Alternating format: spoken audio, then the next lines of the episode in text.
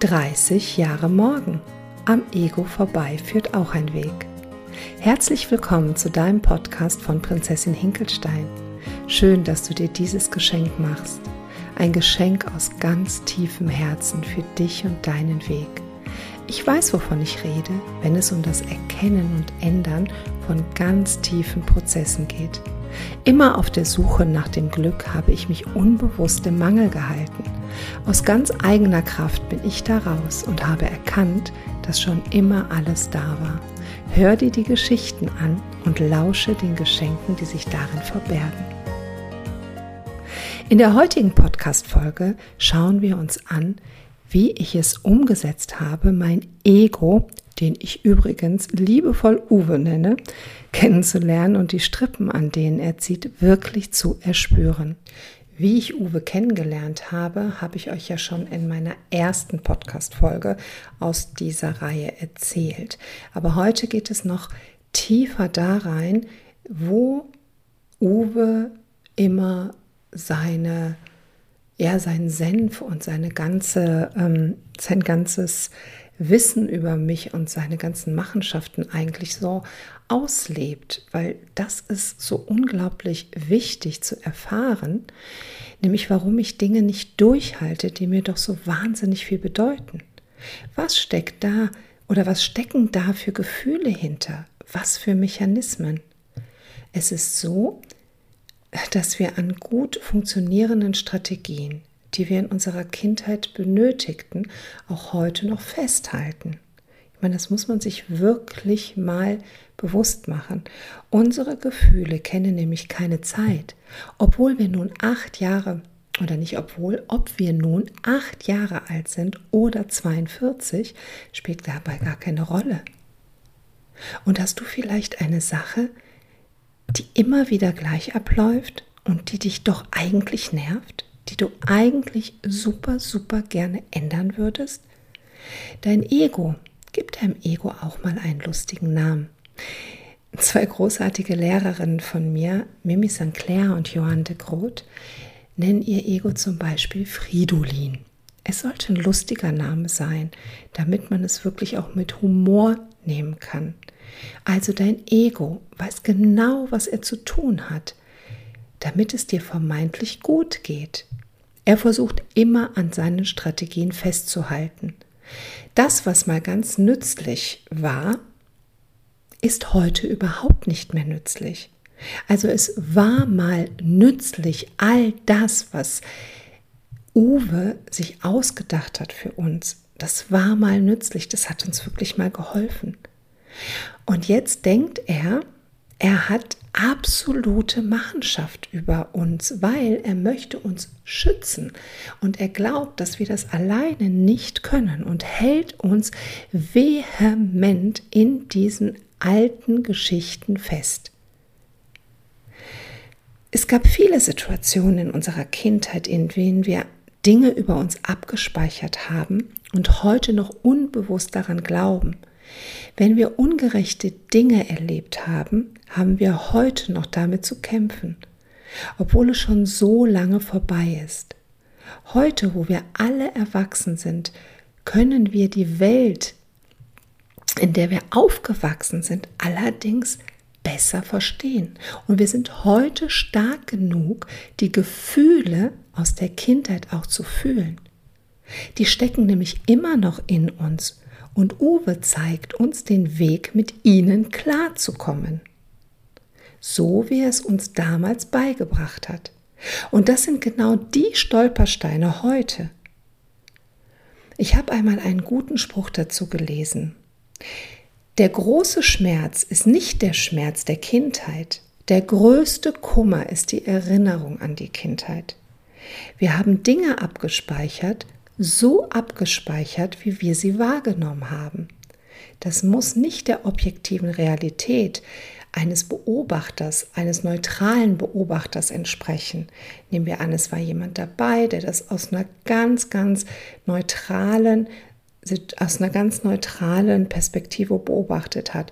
Das muss derjenige nicht so gesehen haben, wie wir es aber abgespeichert haben. Und die Erinnerung an die ganze Sache hat es sicher hier und da noch ausgeschmückt. Also immer wenn wir uns an die Erinnerung, also wenn wir uns erinnert haben an die Situation, haben wir irgendetwas vielleicht noch ein bisschen dramatischer gemacht in unserer Erinnerung. Und somit hat Uwe auch die Möglichkeit, uns an diesen alten Mechanismen wirklich festzuhalten. Fakt ist jedoch, dass es gespeichert in uns bleibt und wir uns damit beschäftigen dürfen, wenn wir Dinge ändern wollen. Das heißt, wir müssen es uns bewusst machen. Was sind die ganzen Trampelpfade, auf denen wir Tag für Tag laufen? In meinem Buch 30 Jahre Morgen beschreibe ich die Geschichte meines Protagonisten, eines obdachlosen Geschäftsmannes. Er war sehr erfolgreich und hatte alles, was im Außen wichtig war. Was ihm jedoch so unglaublich zu schaffen gemacht hat, war die Rolle, die er spielte. Die Rolle, die er in seiner Kindheit von seinen Eltern und seiner also von seinen Eltern und von seinem Umfeld bekommen hat. Er war aber nicht dieser Mensch, den er darstellte, und das hat ihn eingeholt irgendwann. Sein Uwe hat immer dafür gesorgt, dass er höher und weiter kam, dass er über seine Grenzen ging, seine Gesundheit aufs Spiel gesetzt hat und seine Familie. Seine also seinem Ego, seinem Uwe oder wie auch immer er den genannt hat, waren Dinge im, waren Dinge im Außen wie Ansehen, Erfolg, Geld so unglaublich wichtig. Ihm aber eigentlich gar nicht. Er wollte etwas ganz anderes.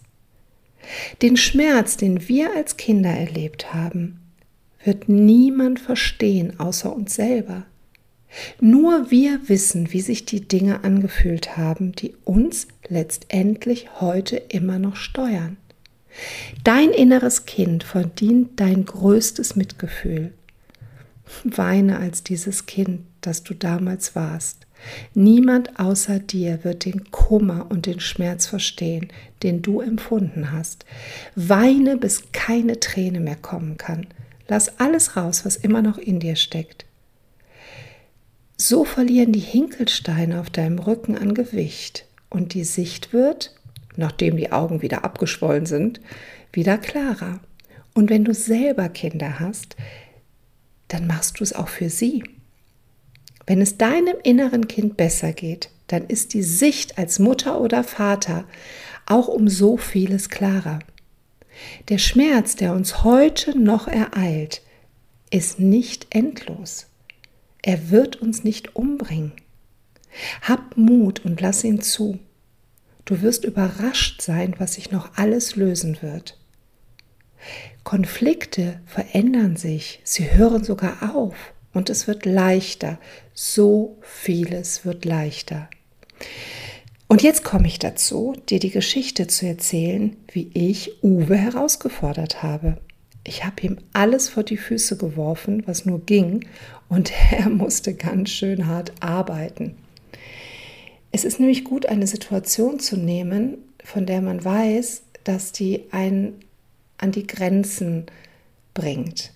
Und immer dann, wenn du an deiner Grenze bist, musst du einen Schritt weiter tun.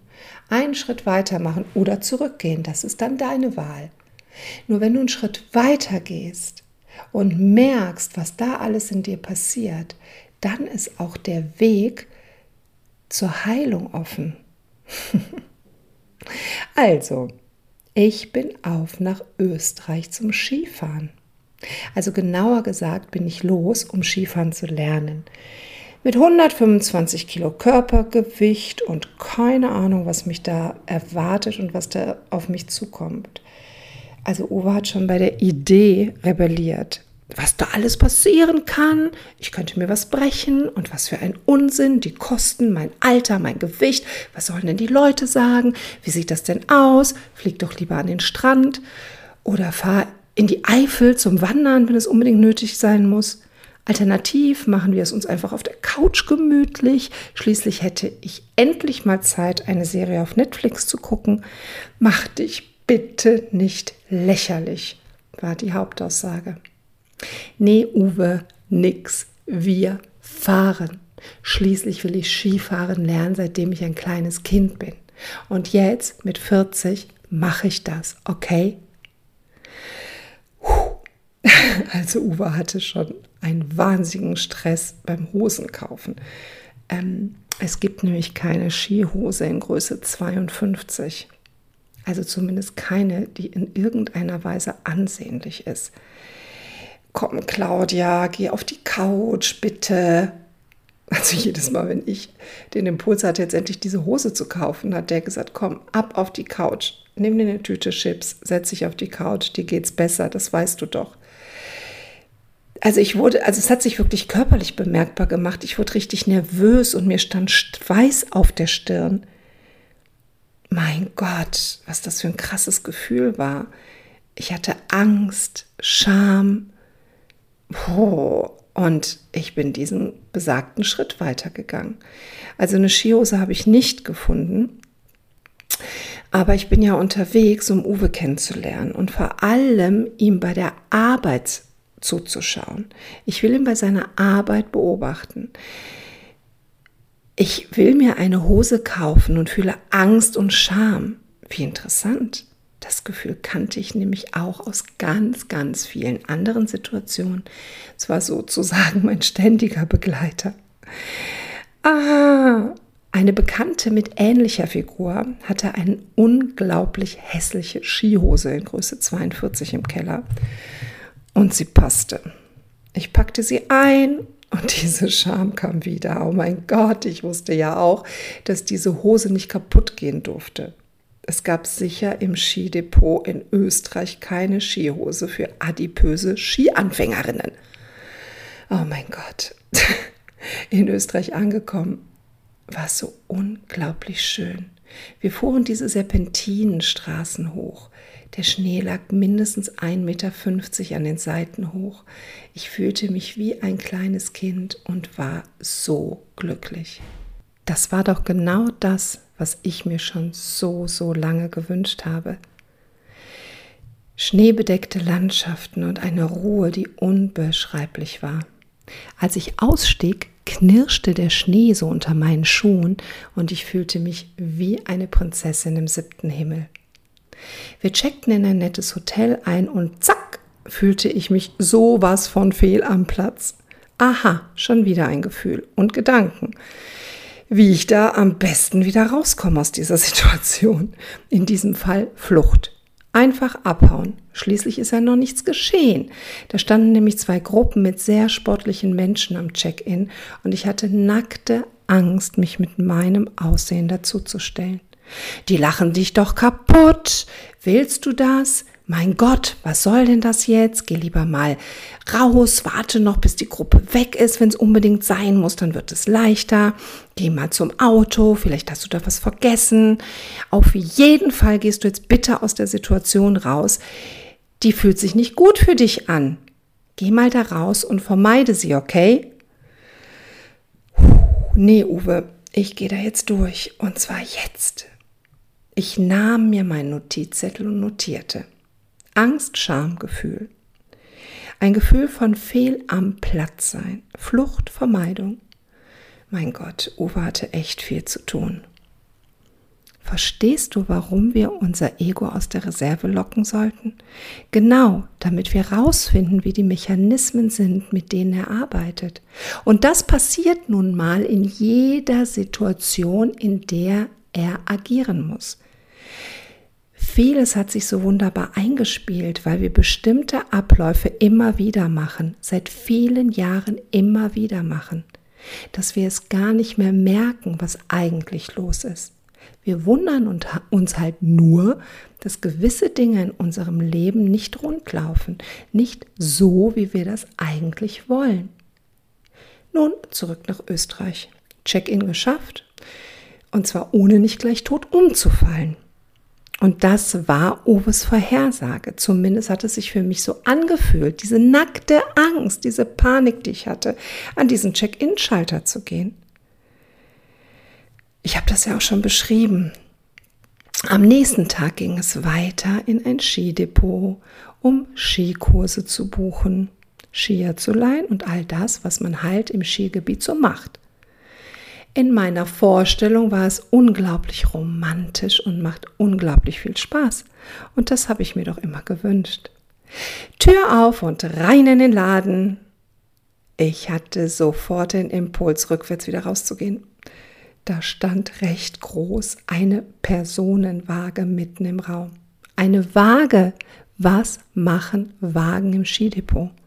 Mir wurde schnell klar, dass es um die Bindung des Skis ging und das Körpergewicht dabei eine Rolle spielte.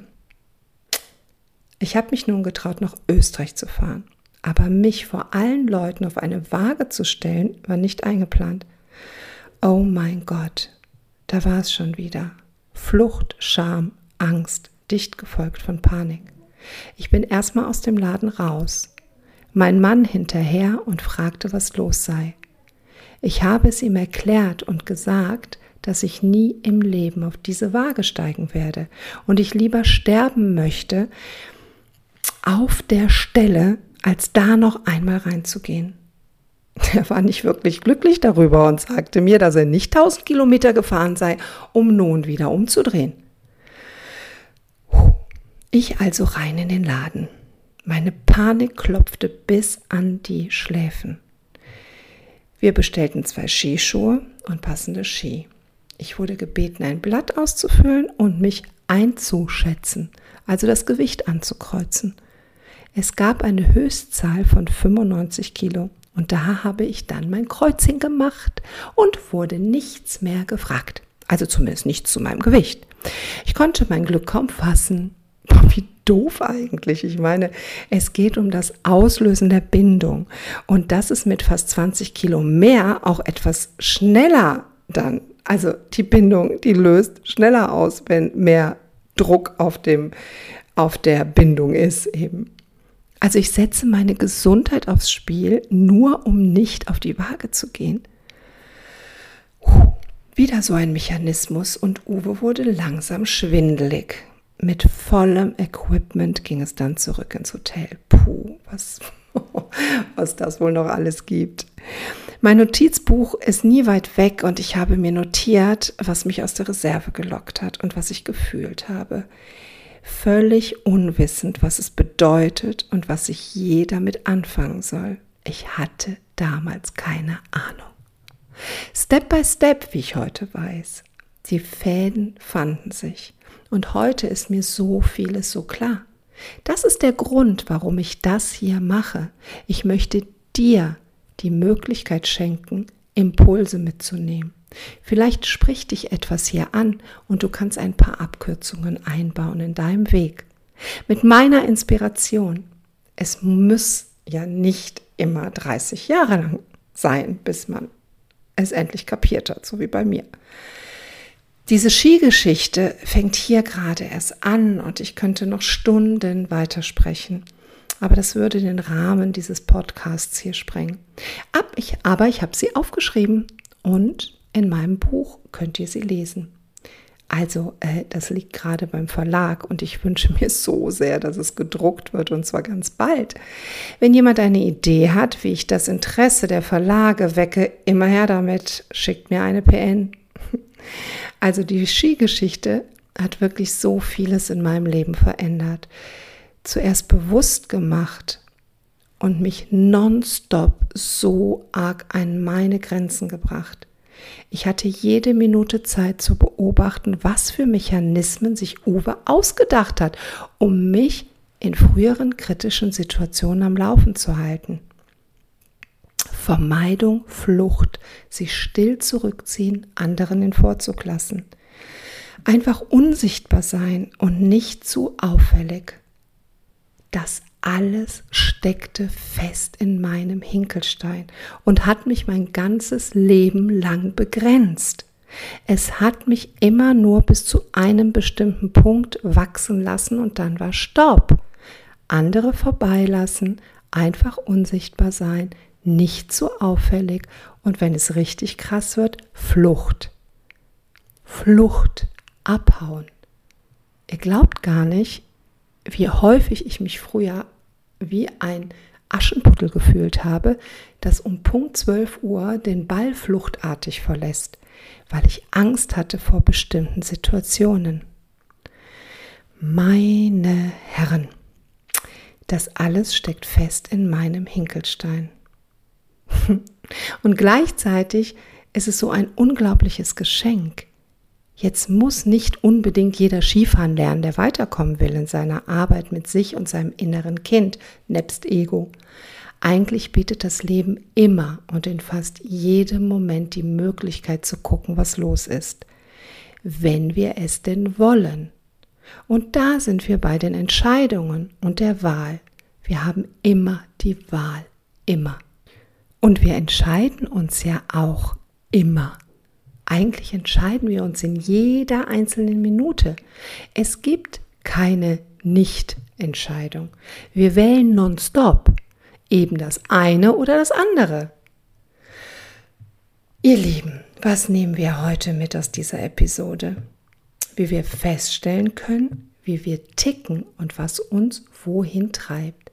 Dafür lohnt es sich, über sich selbst und über die selbst gesteckten Begrenzungen zu gehen und ganz bewusst einmal das zu machen, was man sonst meiden würde. Ach, ich könnte euch tausend Geschichten erzählen, die ich seitdem bewusst anders gemacht habe und wie ich jedes Mal ein wenig mehr gewachsen bin. Dass in jedem Konflikt eine Riesenchance steckt, das nehmen wir auf jeden Fall heute mit. Übrigens, ich fahre mittlerweile sehr gut Ski. Ah, nun ja, meine Söhne sehen das wahrscheinlich ein bisschen anders, aber ich finde mich richtig gut. Und ich habe die freie Wahl, was Skihosen betrifft. Schließlich passe ich jetzt in gängige Größen. Ach, ihr glaubt gar nicht, wie schön das ist. Wirklich, es ist so schön, dass ich nicht gewartet habe, bis ich endlich schlank war, um mich zu trauen. Nein, ich bin losgegangen und das war die richtige Reihenfolge. Habt eine wunderschöne Woche, ihr Lieben. Und wenn ihr meinen Podcast noch nicht abonniert habt, holt das nach und holt euch jede Woche mein Geschenk ab. Erzählt anderen Menschen von der Geschichte der Prinzessin mit dem Hinkelstein. Ich wünsche euch was. Bis dahin, eure Claudia.